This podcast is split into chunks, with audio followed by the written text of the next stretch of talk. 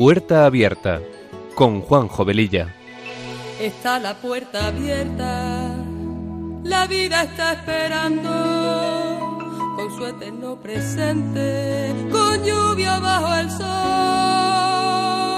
Está la puerta abierta, juntemos nuestros sueños para vencer al miedo que nos empobreció.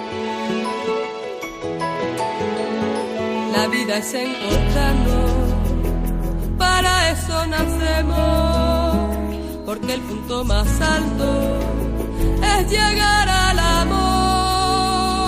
Y no hay amor de uno, solo hay amor de todos. Y por ese motivo estamos hoy aquí.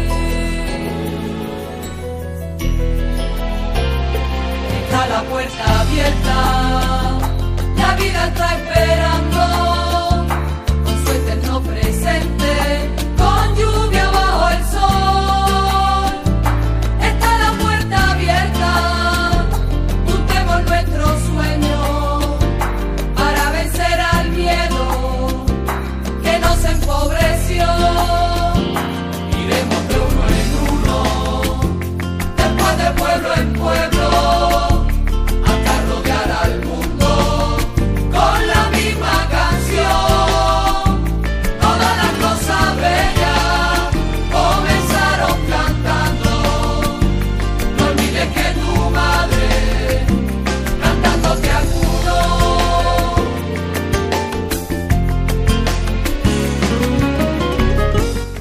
Pues queridos oyentes de Radio María, muy buenas tardes. Eh, comenzamos este programa de Puerta Abierta que se emite los sábados de 3 a 4 de la tarde con una frecuencia quincenal.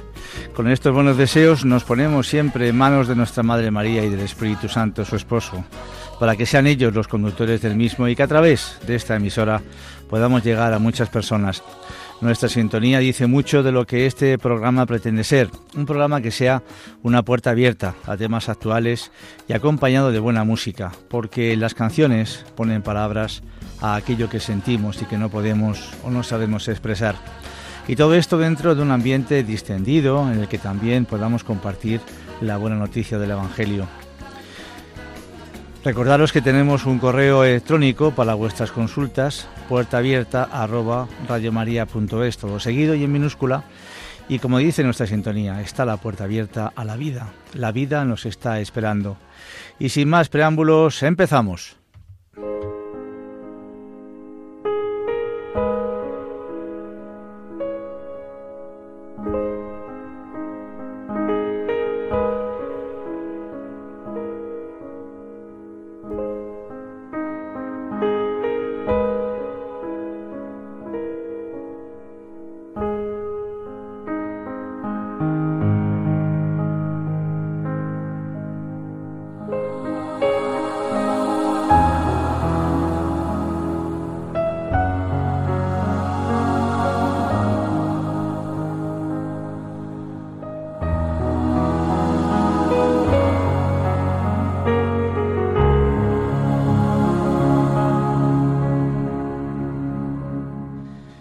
Hoy vamos a hablar de dos temas que son muy importantes para un cristiano. La señal de la cruz y la bendición. Eh, podremos pensar, pero hombre, eh, son temas que son súper sabidos, que todos sabemos por qué y para qué se hacen, pero realmente sabemos la diferencia entre santiguarse, signarse y persignarse porque son conceptos aparentemente iguales que están relacionados con la cruz, pero en su esencia tienen diferencias. Curiosamente el otro día eh, con mis chicos de confirmación, pues eh, uno de ellos preguntó qué diferencias había. Y sinceramente yo tengo que reconocer humildemente que me atasqué a la hora de dar eh, la explicación concreta. Por supuesto que santiguarse todos sabemos qué es, pero signarse a lo mejor ya tenemos cierta duda. Pues para eso estamos aquí, para que entre nosotros recordemos, nos aclaremos, refresquemos tantas cosas que con el paso del tiempo y de los años a base de hacerlas muchas veces, pues perdemos realmente a veces el sentido y a veces el significado de lo que, de lo que llevan encima, ¿no? El porqué y el para qué de las cosas, recordar. Porque si alguien nos pregunta, por ejemplo, ¿por qué te antiguas? ¿Qué respuesta le podemos dar? La insignia del cristiano es la cruz, ya que Jesucristo crucificado en ella nos redimió y pagó por nuestros pecados. Por eso llevar la cruz y llevar una cruz en el pecho con dignidad debe ser lo más natural del cristiano. Me viene a la memoria un programa que hicimos hace ya varios meses, en el que estando en una playa española me dediqué una mañana paseando por la orilla a contar cuántas personas llevaban una cruz o algún signo religioso en el cuello. Y el número de personas, pues la verdad es que fue muy pequeño. Obviamente, yendo todos en bañador, fue muy fácil poder eh, ver y comprobar este, este tema pues llevar un objeto religioso en el cuello, además de ser nuestra referencia de cristianos, también nos preserva del maligno. Pero el problema es que hoy posiblemente haya más personas que no creen en el demonio de las que sí creen en su existencia. Hoy nos encontramos con muchas personas que no son muy creyentes, pero que piensan que si las cosas les va bien, son gracias a su esfuerzo personal y si las cosas les va mal, como hay que echarle la culpa a alguien, pues se la echan a Dios, a ese Dios en el que ellos no creen, pero alguien tiene que soportar la ira y el enfado de cada uno. Y verdaderamente se saltan al que es el verdadero culpable. Porque hacer la señal de la cruz es un gesto que debemos hacer con toda devoción y decoro, y no de cualquier manera. De la manera como hagamos nuestra señal de la fe, decimos qué tan grande es nuestra fe y qué tanto hemos entendido del misterio de la cruz. Muchas veces parece que algunas personas hacen una mueca en lugar de evocar el signo sagrado de nuestra salvación. Es como si se avergonzaran de que los vieran y trataran de disimular. Pues bien, después de esta introducción vamos a ver que la señal de la cruz se hace de dos maneras santiguándonos y signándonos. Hay documentación en Internet que he encontrado que habla de los efectos científicos observados al persignarse, al bendecir y al rezar. De la bendición hablaremos un poquito más tarde. Eh, científicos rusos han descubierto y demostrado el mecanismo material de tal fenómeno divino, una oración es el medicamento poderosísimo, afirma Valery Slezin, jefe del Laboratorio de Neuropsicofisiología del Instituto de Investigación y Desarrollo Psiconeurológico Bekterep de San Petersburgo. La oración no solo regula todos los procesos del organismo humano, sino que también repara la estructura de la conciencia más afectada el profesor Reslecín hizo algo que resulta difícil de creer, medir el poder de la oración. Registrando los electroencefalogramas de algunos monjes, al momento de orar, logró captar un fenómeno extraordinario, la desconexión completa del córtex cerebral. Este estado puede observarse solo en bebés de tres meses, cuando sienten la cercanía de su mamá provocándoles una sensación de seguridad completa. A medida que la persona crece, tal sensación desaparece.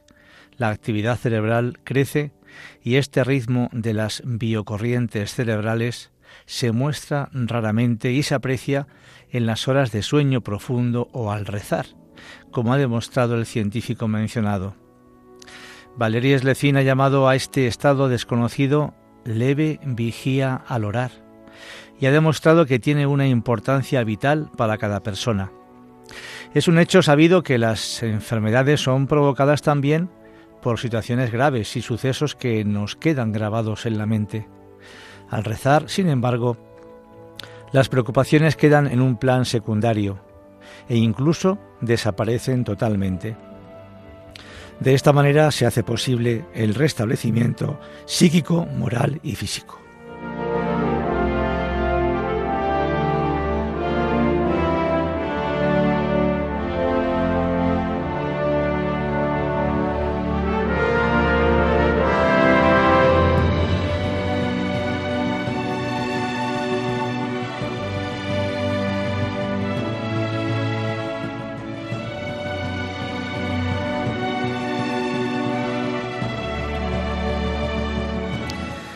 Los oficios de la Iglesia también tienen un importante rol en la recuperación de la salud. La ingeniera y electrofísica Angelina Malascocaya, del Laboratorio de Tecnología Médica y Biológica, ha dirigido numerosos estudios para medir las diferencias en la salud de las personas antes y después de asistir a algún oficio religioso. Los resultados han demostrado que participar de los servicios litúrgicos hace que se normalice la presión sanguínea y determinados valores medibles también en la sangre. Parece ser que las oraciones también pueden incluso neutralizar las radiaciones. Se sabe que después de la explosión de Chernóbil, los instrumentos para medir la radiación demostraron valores que llegaban a sobrepasar el límite cuantificable. Sin embargo, en el área en donde se encuentra la iglesia del Arcángel Miguel, a cuatro kilómetros de los reactores, el valor de la radiación se mantenía normal. Los científicos de San Petersburgo han confirmado también, basándose en distintos experimentos efectuados, que el agua bendita, que la llaman aguiasma, la señal de la cruz e incluso el repique de las campanas pueden tener propiedades sanadoras. Por eso en Rusia las campanas siempre se han hecho sonar en épocas de epidemia. Yo imagino que aquí también en España, quizás más en otras épocas, ante epidemias, eh, mm, etapas de sequía, etcétera, pues también esto se ha hecho. La frecuencia emitida por las campanas podría eliminar los agentes que provocan enfermedades como la gripe, hepatitis o el tifus. Las proteínas de los virus parecieran que son capaces de volverse deportar tales infecciones. Es como si ese, mm, esa frecuencia de las campanas eh, fuesen a castigar, a eliminar esos virus y, por supuesto, esas infecciones irían a menos. Esto en palabras de la doctora Malakoskaya. La señal de la cruz tiene entonces un efecto aún más significativo. Es capaz de eliminar microbios patógenos, no solo en el agua corriente, fijaos bien, sino también en ríos y lagos. Dicen que es más eficiente incluso que los más recientes aparatos de desinfección con radiación magnética. El laboratorio científico del Instituto de Medicina Industrial y Naval ha hecho análisis del agua antes y después de ser bendecida. Los resultados demuestran que al hacerse la oración del Padre Nuestro y hacer la señal de la cruz sobre el agua, la concentración de bacterias dañinas se reduce cientos de veces. La mismísima radiación electromagnética tiene resultados más pobres. Así, la práctica común entre ortodoxos de hacer la señal de la cruz sobre todo alimento y bebida no tiene solamente un valor espiritual, sino también un valor preventivo. El agua bendita no solamente ha sido purificada, sino que también cambia su estructura, volviéndose completamente inofensiva y capaz de sanar. Todo esto ha sido ya demostrado científicamente. El espectrógrafo, que me he molestado en buscar qué es esto, y que es un instrumento óptico que se utiliza en la investigación, es un instrumento óptico de medición, muestra una densidad óptica más grande en el agua bendita, como si ella hubiera entendido el sentido de las oraciones hechas sobre ella misma y lo hubiera guardado. Esta es la causa del poder curativo que tiene el, agua bendita, pero tiene en todo caso una circunstancia especial, importante, que sana solamente a aquellos que tienen fe. En palabras de la doctora Malenskoskaika, el agua distingue el nivel de fe de las personas. Cuando un sacerdote bendice el agua, la densidad óptica de esta es 2,5 veces más grande. Cuando tal bendición es hecha por un laico, creyente, tal densidad crece solamente 1,5 veces. Pero cuando tal acto es intentado por alguien que no ha sido bautizado o que no cree o ni siquiera lleva consigo una pequeña cruz, los cambios operados en el agua son completamente insignificantes. De hecho, fueron capaces de medir algunos efectos, demostrando científicamente lo que sabían los santos padres en casi dos mil años de experiencia. Pero tal mecanismo, divino en su esencia, no puede ser explicado en términos humanos. Pues yo creo que todo esto es muy interesante, ¿verdad? Saber la eficacia de la oración, la señal de la cruz, el agua bendita, etcétera, pues es muy bueno para la fe. Quizás en algunas personas esto pueda producir cierta incredulidad, pero es que yo cuando he llegado a Radio María y he dado a un botón del mando del coche a 10-15 metros del coche para cerrarlo, he dado un botón y he dicho, caray, doy a un botón a 20 metros del coche y las puertas se cierran automáticamente. ¿Qué he hecho yo? ¿Qué ha salido de un pequeño mando que utilizo para abrir y cerrar las puertas de un vehículo? si yo no he visto nada? Sé que hay una señal que sale de ese pequeño aparatito que llevamos todos en la mano, que se comunica con las puertas del coche y el coche se abre o se cierra. ¿Por qué no va a ser esto cierto? Si alguien lo puede dudar. ¿Por qué una bendición sobre unos alimentos, sobre el agua puede hacer ya milagros. O no es un milagro que yo pueda abrir a 20 metros mi coche con un aparatito que lanza una señal para abrir las puertas. Pues, como un sacerdote una vez me dijo, no seas incrédulo, Juanjo, sino creyente, porque tantas cosas desconocemos y cuando vamos conociéndolas, resulta que vemos que nos quedamos todavía muy atrás de todo aquello maravilloso que está por darnos a entender.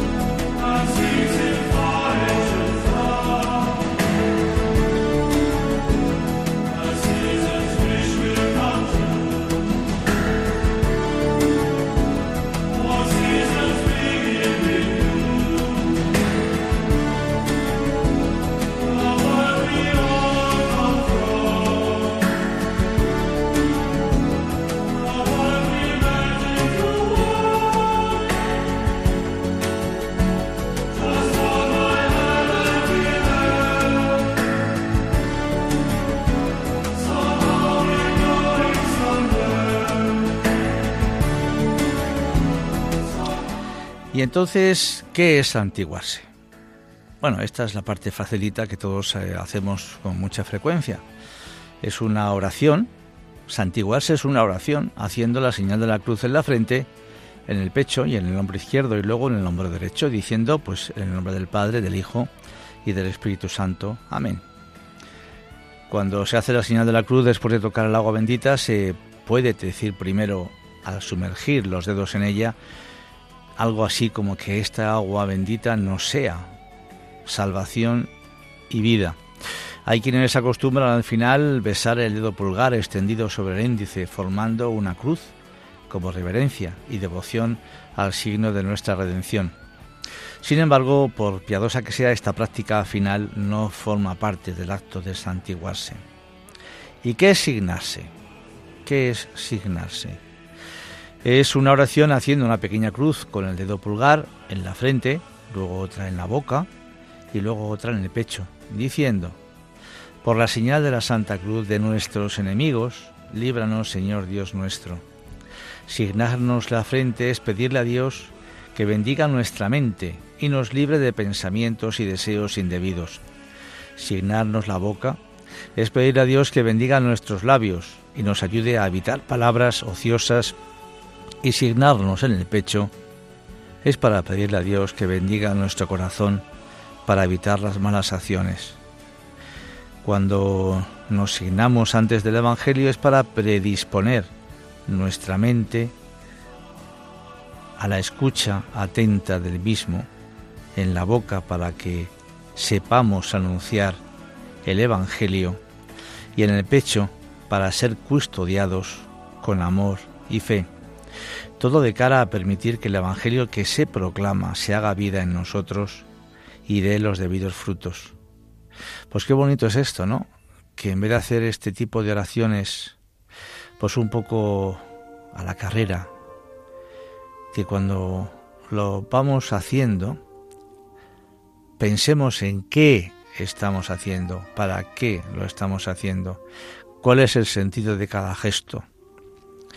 Pues ojalá que a partir de ahora eh, todos estos eh, gestos también sigan, se hagan unidos a esa mm, rápida reflexión de para qué sirven cada uno de ellos.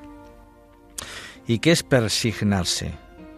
Pues es la suma de las dos anteriores. Es cuando nos signamos y luego inmediatamente nos santiguamos. Entonces nos estamos persignando. Hay oraciones y momentos en que nos santiguamos, por ejemplo, al inicio de la misa, al iniciar el día, al pasar al frente de una iglesia. Hay oraciones y momentos en que nos signamos antes de proclamar el Evangelio, y hay oraciones y momentos que persignarnos, por ejemplo, al inicio del Santo Rosario, el Via Crucis, las novenas, etc. Uno de los momentos en que nos signamos, como se decía antes, es antes de la proclamación del Evangelio en la misa. Cada vez que nos santiguamos llevamos a la práctica una gran lección de teología en la vida diaria. Ponemos la cruz de Cristo desde nuestra cabeza a nuestro corazón y del hombro izquierdo al derecho, para que Jesús bendiga nuestros pensamientos, nuestros amores y el trabajo de nuestras manos a la vez que invocamos al Padre, al Hijo y al Espíritu Santo, tres personas distintas en la unidad de un solo Dios verdadero bendición. También hablaremos después de esto. La práctica de hacer la señal de la cruz tiene gran prominencia en la Iglesia Católica Romana, pero también es practicada, por supuesto, entre los ortodoxos orientales y los episcopales. La historia de la señal de la cruz tiene su origen en un pasado tan lejano como es el de Tertuliano, que fue padre de la Iglesia primitiva y que fue considerado el máximo representante de la literatura cristiana anterior a San Agustín. Vivió entre los años 160 a 220 después de Cristo y él escribió: En todos nuestros viajes y movimientos, en todas nuestras salidas y llegadas, al ponernos nuestros zapatos, al tomar un baño, en la mesa, al prender nuestras velas, al acostarnos, al sentarnos, en cualquiera de las tareas en que nos ocupemos, marcamos nuestras frentes con el signo de la cruz. Originalmente se trazaba una pequeña cruz en la frente con el pulgar o un dedo, mientras que es difícil señalar exactamente cuándo fue que se cambió el trazo de la pequeña cruz en la frente a la moderna práctica de trazar una larga cruz desde la frente hasta el pecho de hombro a hombro. Lo que sí sabemos es que este cambio ocurrió por el siglo XI después de Cristo, cuando el libro de oración del rey Enrique menciona una instrucción de marcar con la Santa Cruz los cuatro lados del cuerpo. El número de dedos usados al hacer la señal de la cruz también está lleno de significado. Tres dedos simbolizan la Santísima Trinidad. Dos dedos simbolizan las dos naturalezas, divina y humana de Cristo. La mano abierta, las cinco llagas de Cristo. Algunos besan el pulgar al decir amén, algo no necesario, para simbolizar un beso a la cruz formada por el pulgar doblado sobre el índice.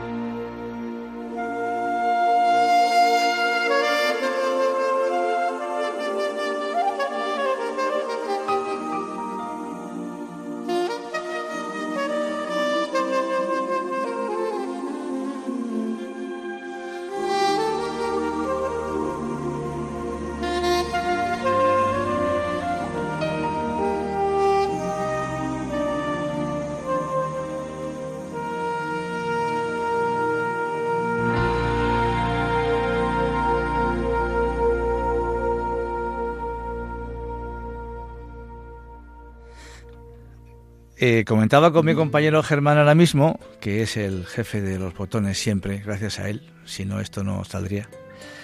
Pues no sé, a mí me parece muy curioso todo esto. Eh, creemos que esto está inventado de antes de ayer, que nos lo han enseñado quizás nuestros padres o a lo mejor nuestros abuelos. Pero es que esto viene de muy, muy, muy atrás. O sea, estamos hablando del siglo segundo después de Cristo. Y posiblemente eh, se hiciese desde antes. Lo que pasa es que si vamos buscando documentación al respecto, pues parece ser que lo más eh, actual dentro de eh, lo antiguo de, todo esto, pues es de, de este hombre tertuliano, ¿verdad? Y fijaos, es que es curioso porque hablar de que en todos nuestros movimientos, inclusive al ponernos nuestros zapatos, Fijaos que el tema de los, del calzado en aquella época era muy importante. Las personas que llevaban calzado en los pies se las consideraba personas importantes, ¿no? Pues al ponernos el calzado. Por supuesto, al acostarnos, bueno, eso lo podemos hacer nosotros. Pero al sentarnos, pues, en fin, yo particularmente no tengo costumbre. Eh, al prender nuestras velas, tampoco, pero bueno, eh, puede ser hasta bonito, ¿no? Pues al tomar un baño, o sea, quien eh, hace la señal de la cruz a tomar un baño, que en el fondo no deja de ser un gesto de agradecimiento a Dios, porque tenemos esa posibilidad, que hay muchas personas en este mundo que no la tienen, primero porque a lo mejor no tienen baño y segundo y más importante porque a lo mejor no tienen ni agua. Pues, pues qué bonito, ¿no? Hacer la señal de la cruz, antiguarse, es una costumbre cristiana que tiene sus raíces, como hemos dicho, en los primeros tiempos de la Iglesia. Y también tengo aquí otros testimonios de otros santos que hablan un poco de eso. Decía San Cirilo de Jerusalén, haced la señal de la cruz al comer, al beber, cuando os sentáis y cuando os acostáis. Y para decirlo en una palabra, en todos tiempos y en todas ocasiones. Palabras, como veis, muy parecidas también a las que hemos citado antes de Tertuliano o también San Juan Crisóstomo.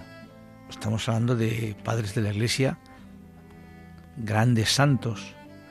En todas las cosas de nuestra religión nos valemos de la señal de la cruz. Por esto la cruz se llama signo, porque usamos de ella con el fin de que no se acerque mal alguno que nos infecte. Fijaos bien, con el fin de que no se acerque mal alguno a nosotros que nos infecte y que nadie se avergüence de los símbolos sagrados de nuestra salvación. Llevemos más bien por todas partes como una corona la cruz de Cristo. Todo en efecto entra en nosotros por la cruz. Cuando hemos de regenerarnos, allí está presente la cruz. Cuando nos alimentamos de la mística comida, cuando se nos consagra ministros del altar, cuando se cumple cualquier otro misterio, y ministerio también diría yo, allí está siempre este símbolo de victoria. De ahí el fervor con que lo inscribimos y dibujamos en nuestras propias casas, sobre las paredes, sobre las ventanas, sobre nuestra frente y en el corazón. Porque este es el signo de nuestra salvación, el signo de la libertad del género humano, el signo de la bondad de Dios para con nosotros. Todos los suplicios parecen crueles, pero solo el de la cruz atrae maldición. Fijaos lo que leemos en el libro del Deuteronomio, en su capítulo 21. Y en caso de que llegue a haber en un hombre un pecado que merezca la sentencia de muerte, y se le haya dado muerte, y lo hayas colgado en un madero, su cuerpo muerto no debería quedarse toda la noche en el madero. Antes bien, sin falta, debes enterrarlo ese mismo día porque cosa maldita de Dios es el que ha sido colgado, y no debes contaminar tu suelo, que Jehová tu Dios te da como herencia. Pero he aquí que lo que era maldición se ha convertido en objeto de amor y de deseo. No hay mejor joya en la corona imperial que la cruz que la remata.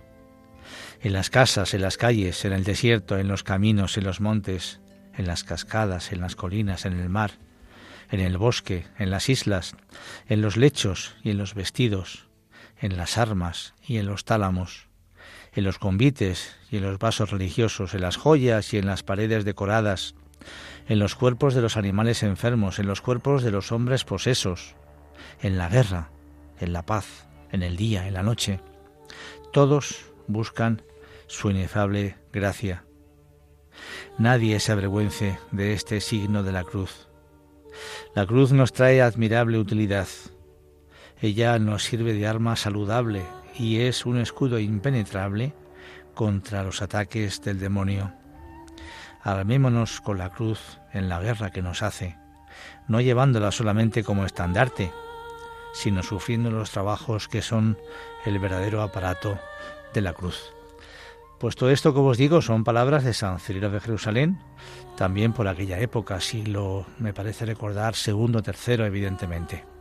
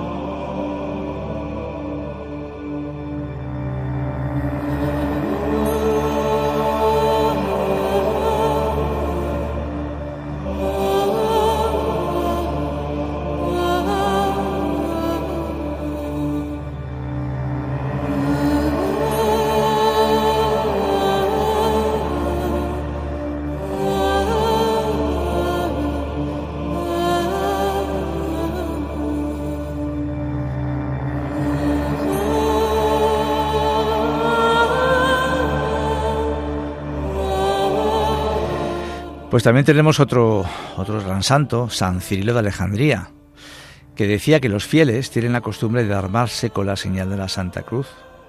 Y nosotros nos hemos servido siempre de ella para destruir los enredos y celadas del demonio y resistir a sus ataques porque consideramos la cruz como un muro impenetrable. En ella ponemos toda nuestra gloria y creemos que nos procura la salud.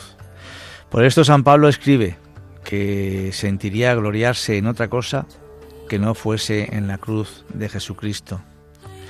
Pues como veis, se, se, insiste mucho en la protección de la cruz ante los ataques del demonio. Por eso, qué pena que se estén retirando las cruces de tantos sitios, como hospitales, lugares públicos, etc. Porque la cruz verdaderamente no hace mal a nadie, sino todo lo contrario. Y aunque no seas creyente, está protegiendo aunque tú no lo sepas. Por eso, animarnos de nuevo todos a llevar ese signo en nuestro cuerpo. Me da igual visible que invisible, pero claro, como decíamos al principio, si el demonio no existe, entonces, ¿para qué protegernos? Esa es la pena, es la gran victoria entre comillas, de Satanás, que nos hace creer de su inexistencia y entonces ya tiene barra libre, como se suele decir, para hacer pues todo aquello que se le puede llegar a permitir. Abrimos nuestras ventanas a la oscuridad y por supuesto que entonces el frío del oscuro, de la tiniebla, nos entra. Quizás con desconfianza, a lo mejor, pero por supuesto con mucha ignorancia.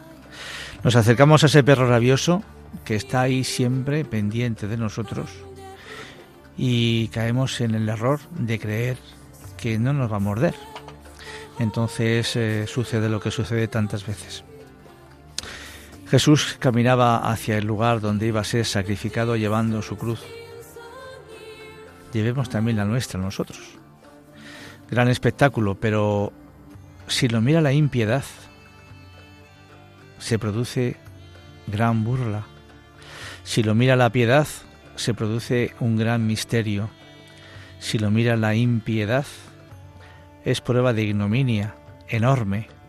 Si lo mira la piedad, es gran fundamento de nuestra fe. Si lo mira la impiedad, se reirán de él viendo al rey llevar un leño en lugar de un cetro. Si lo mira la piedad, verá que el rey lleva el madero donde ha de ser clavado, la misma cruz que después será colocada en la frente de los reyes. Despreciado ante los ojos de los impíos, en lo mismo que se glorían después los corazones de los santos. Decía San Pablo, lejos de mí gloriarme como no sea en la cruz de nuestro Señor Jesucristo, como decíamos antes. O San Agustín, que escribió, cargaba sobre sus hombros la misma cruz y llevaba en alto el candelero de esa antorcha que ha de arder sin que se coloque debajo del celemín.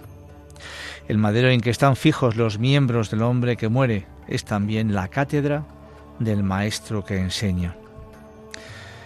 En audiencia general del Papa Francisco del 5 de marzo del 2014, el Santo Padre, entre otras cosas, dijo, veréis que esto es muy interesante también, nos estamos acostumbrando a vivir en una sociedad que pretende disminuir a Dios, en la cual los padres ya no enseñan a sus hijos a rezar ni a hacer el signo de la cruz.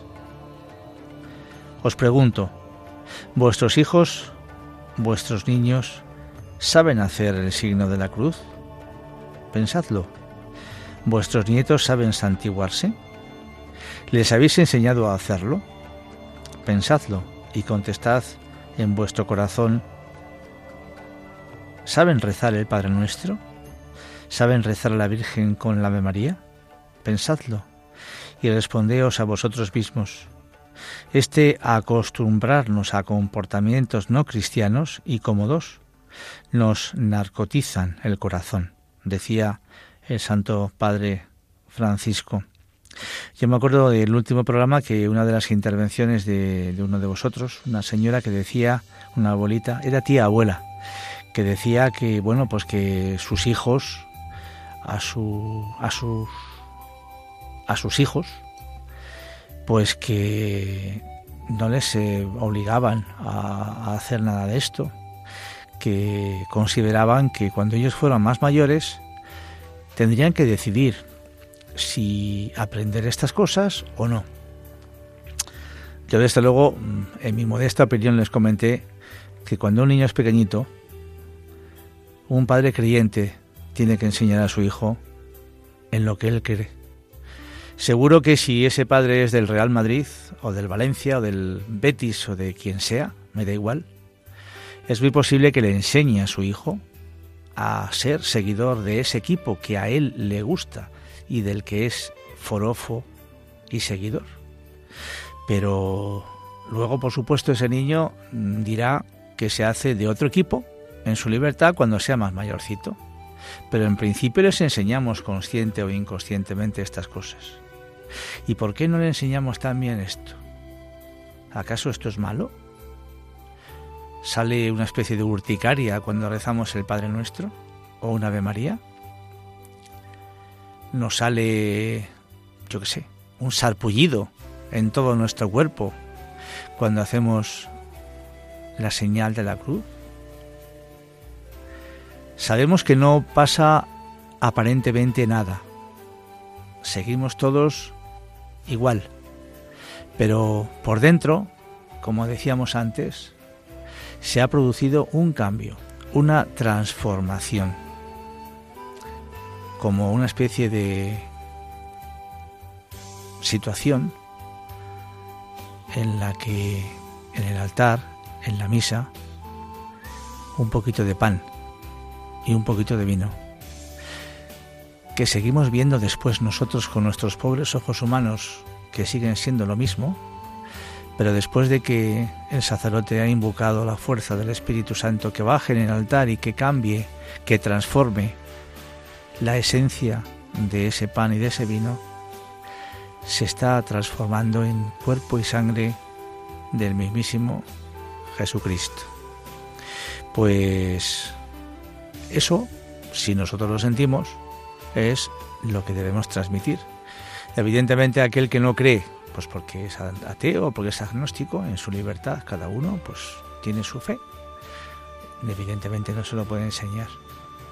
Pero todo esto, queridos oyentes, no hace mal a nadie, todo lo contrario. En algún momento de su vida, quizás ese hijo, cuando tenga 40, 50, 60 años o antes, que pase por una situación de emergencia, bien por una enfermedad, bien por una situación personal, pues quizás a lo mejor de depresión, yo qué sé, se acuerde de esa oración que su tía abuela, en este caso, le enseñó, y esa oración le salve.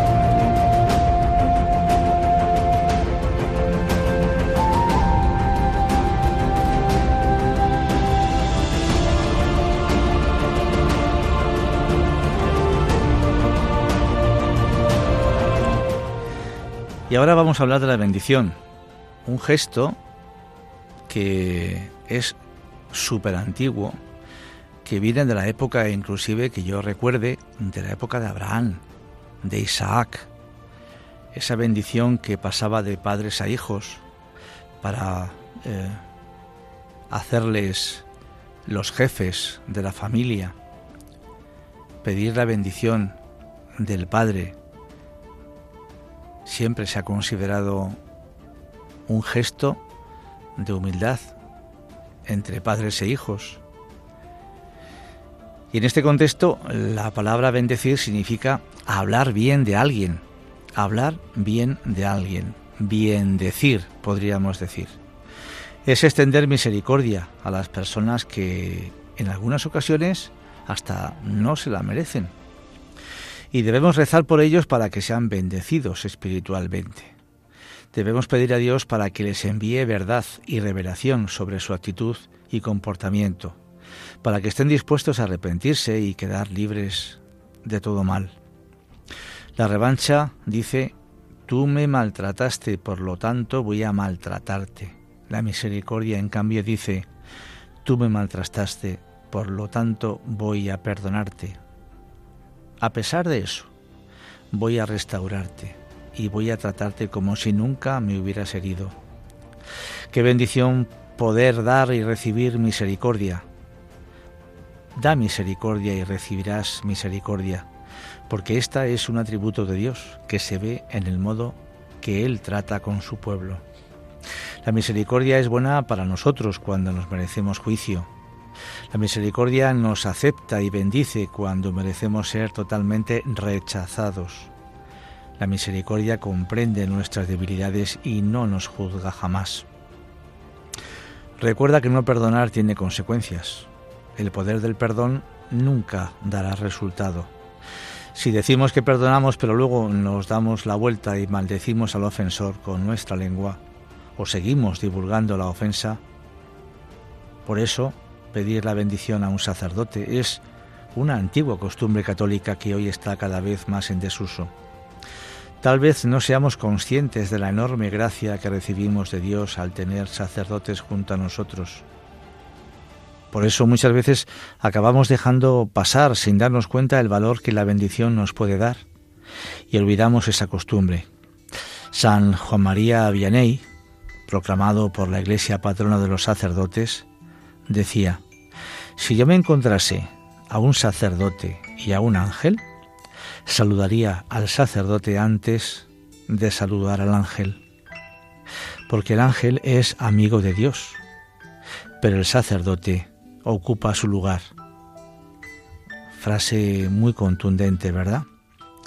Al ser ordenados, los sacerdotes asumen actuar en persona Christi, o sea, son para nosotros representantes del pueblo Cristo. Por eso el santo decía que el sacerdote ocupa el lugar de Dios y por tanto era digno de ser saludado primero, incluso antes que un ángel. Además, el sacerdote recibe de Dios el poder de traer a Cristo en medio de nosotros, algo que los ángeles no pueden hacer. Por eso, durante la ordenación de todo sacerdote hay dos momentos importantes. La imposición de las manos del obispo y la unción de las manos del nuevo sacerdote.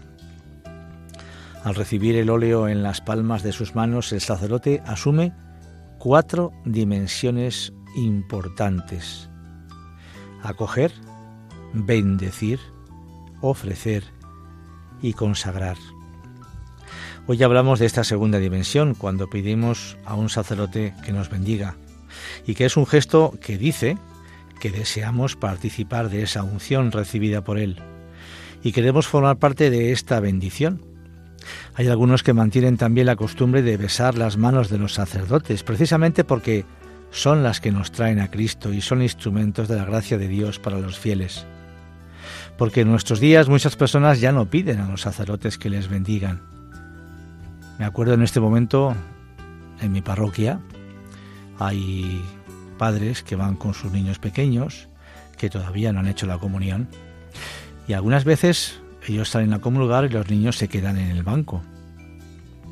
Cuando es muy importante que esos padres con esos niños acompañen hasta el altar y el sacerdote, al verlos allí, no les va a dar la comunión, pero por supuesto les va a dar la bendición de Dios en ese momento. Y las personas que no piden la bendición de los sacerdotes tampoco la piden, por supuesto, de sus propios padres, Recuperemos entonces esa preciosa actitud de bendecir a nuestros padres cuando se van de vacaciones, quizás cuando se van de casa, que haya constantemente bendición, porque la bendición protege, la bendición ayuda, la bendición alegra el alma, tiene cantidad de connotaciones que tantas veces olvidamos.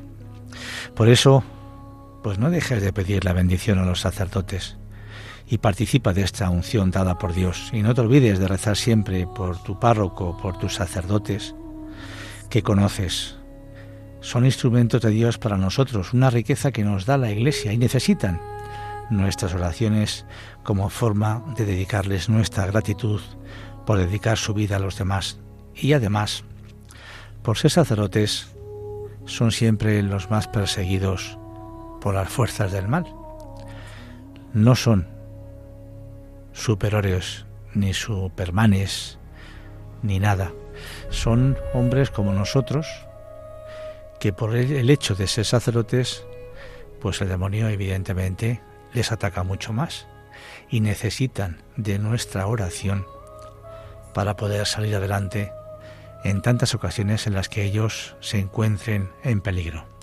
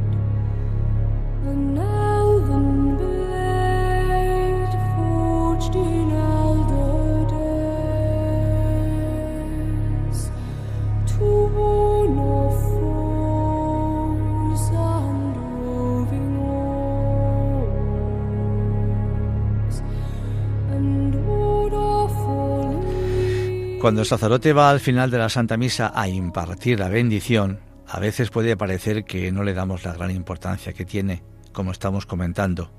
Y tantas veces parece que hacemos un garabato en lugar de la señal de la cruz.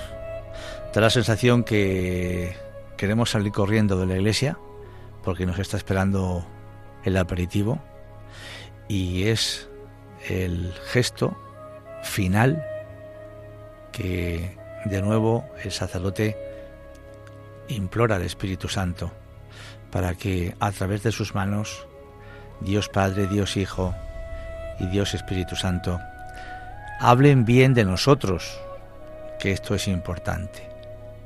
Seamos como seamos y estemos como estemos. Esto digamos que para mí es como el principio de la misericordia, que puede perfectamente empezar de ahí, de ese gesto, de ese momento. Tenemos que recordar siempre que esta bendición puede ser la última que recibamos en nuestra vida de manos de un sacerdote. Tú no sabes si saliendo de allí vas a morir o no, y no sabes si vas a tener la oportunidad de que otro sacerdote te dé una bendición.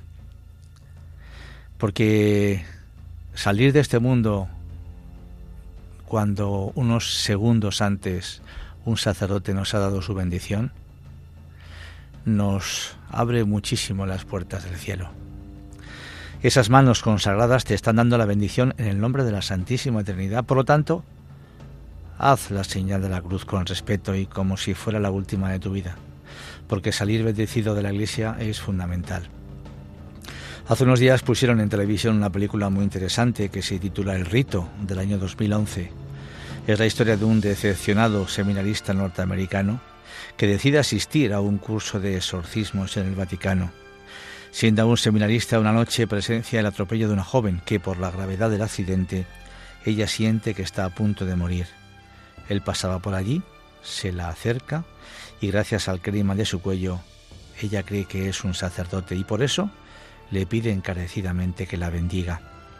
La escena es fuerte porque él es un poco reticente por ser solo un seminarista, pero ante la insistencia de la joven, al final la bendice y hace una oración preciosa sobre ella antes de morir porque bendecir, como decimos, es decir bien de alguien. Él estaba diciendo bien de esa joven que estaba a punto de morir.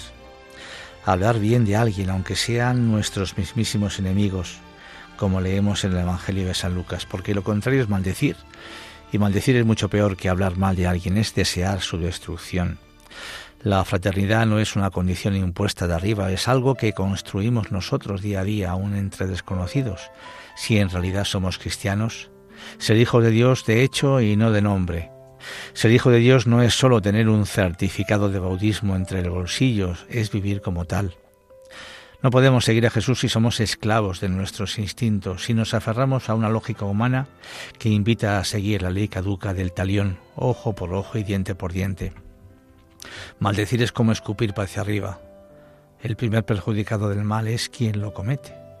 El apóstol Santiago lo puso muy bien en su carta. Con ella, con la lengua, bendecimos a nuestro Señor y Padre y también con ella maldecimos a los hombres, hechos en imagen de Dios. De la misma boca salen la bendición y la maldición. Evidentemente esto no puede ser así. ¿Es que acaso puede brotar de la misma fuente agua dulce y agua amarga? La higuera no puede producir aceitunas ni la vid, higos, y lo salobre no dará agua dulce. La cosa es pues clara y sencilla, así como una fuente no puede dar agua dulce y agua salada a la vez, así tampoco un creyente puede bendecir a Dios y luego maldecir al prójimo. Cuando un cristiano tiene a Dios en su mente y en su corazón y se alimenta de Dios en la comunión y medita su palabra noche y día, será imposible que de su boca salgan maldiciones, porque de la abundancia del corazón abre la boca, como decía el evangelista Mateo. Pues espero que todas estas curiosidades, aclaraciones, llamarlo como queráis, hayan sido verdaderamente de vuestro agrado y os hayan ayudado, porque a mí desde luego me han ayudado mucho. Y como siempre el tiempo se agotó. Eh, ha sido un placer estar con todos vosotros. Yo os emplazo, Dios mediante, al sábado 29 de junio a las 3 de la tarde. Podéis seguir en nuestra oración y en nuestra sintonía, escuchando a continuación el programa Maestro, enséñanos a orar. Un saludo muy cordial y que Dios os bendiga a todos.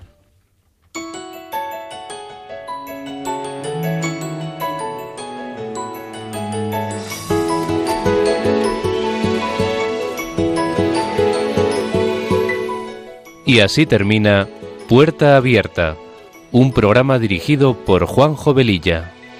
Está la puerta abierta, la vida está esperando con su eterno presente, con lluvia bajo el sol.